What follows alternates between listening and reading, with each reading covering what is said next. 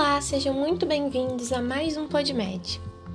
Podcast de hoje eu vou dar continuação à nossa série de antibiótico-terapia voltada para as alterações de cada sistema. Hoje eu vou falar sobre as infecções ósseas. As infecções ósseas elas podem ser de dois tipos. Elas podem afetar os ossos propriamente ditos e podem afetar as articulações sendo assim chamadas artrites sépticas. As duas são geralmente secundárias à bacteremia, podem ocorrer de forma isolada ou simultaneamente, e a artrite séptica pode ser uma consequência da osteomielite.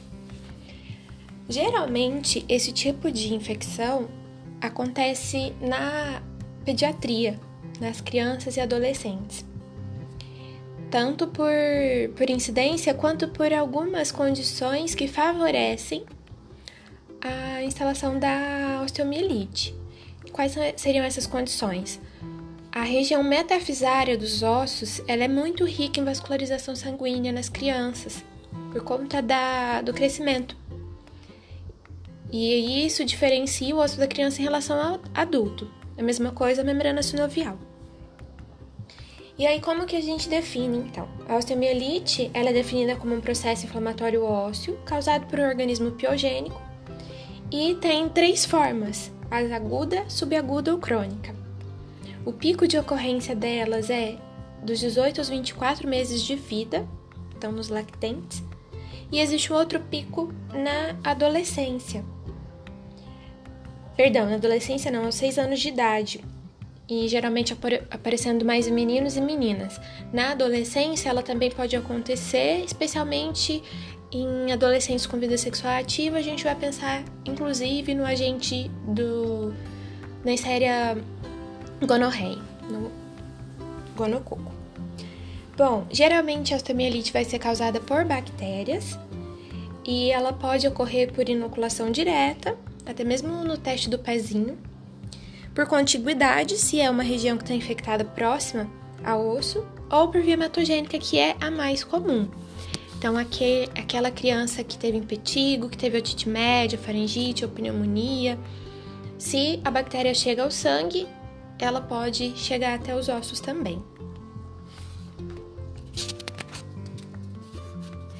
Quais são os agentes principais causadores da osteomielite?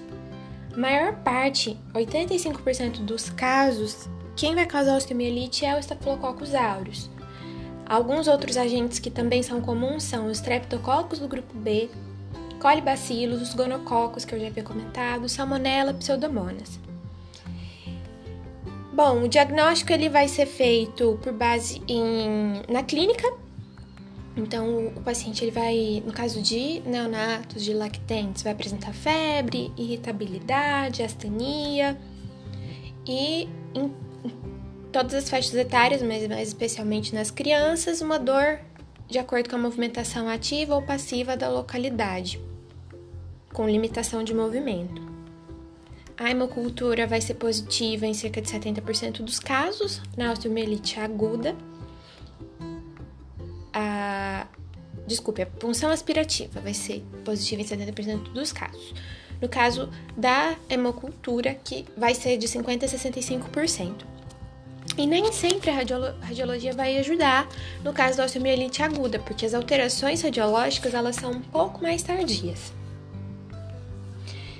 E o que nos interessa no momento é o tratamento antibiótico.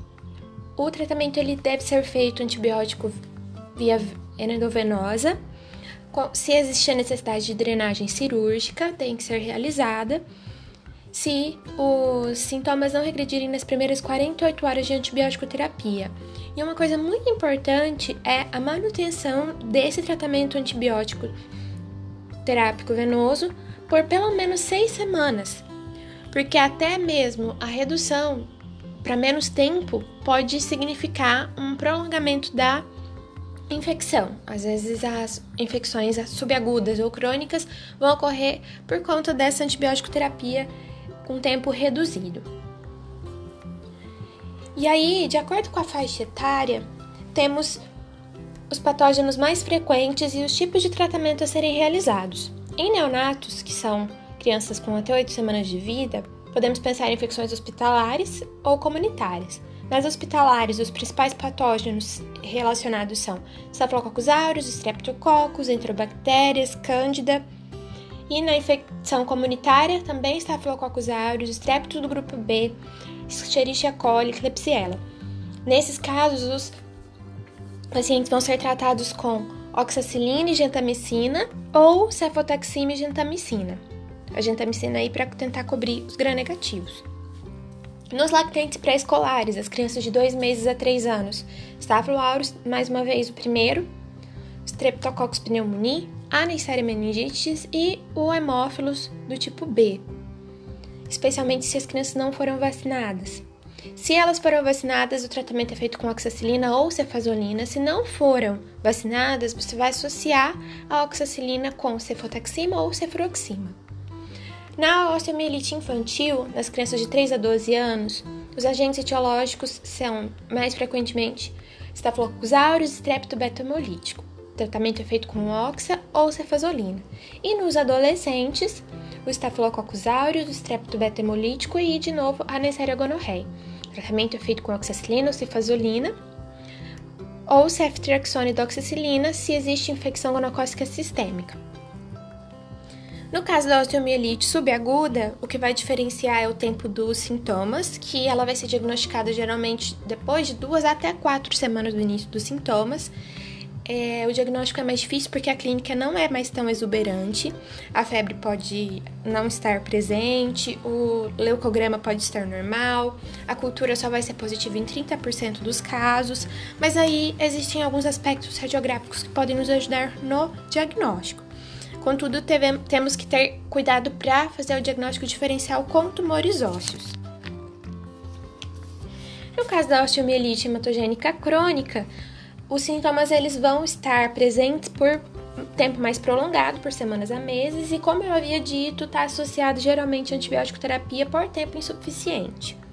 Pode haver, em alguns casos mais graves, fistulização do processo infeccioso inflamatório, isso pode ser porta de entrada para infecção secundária.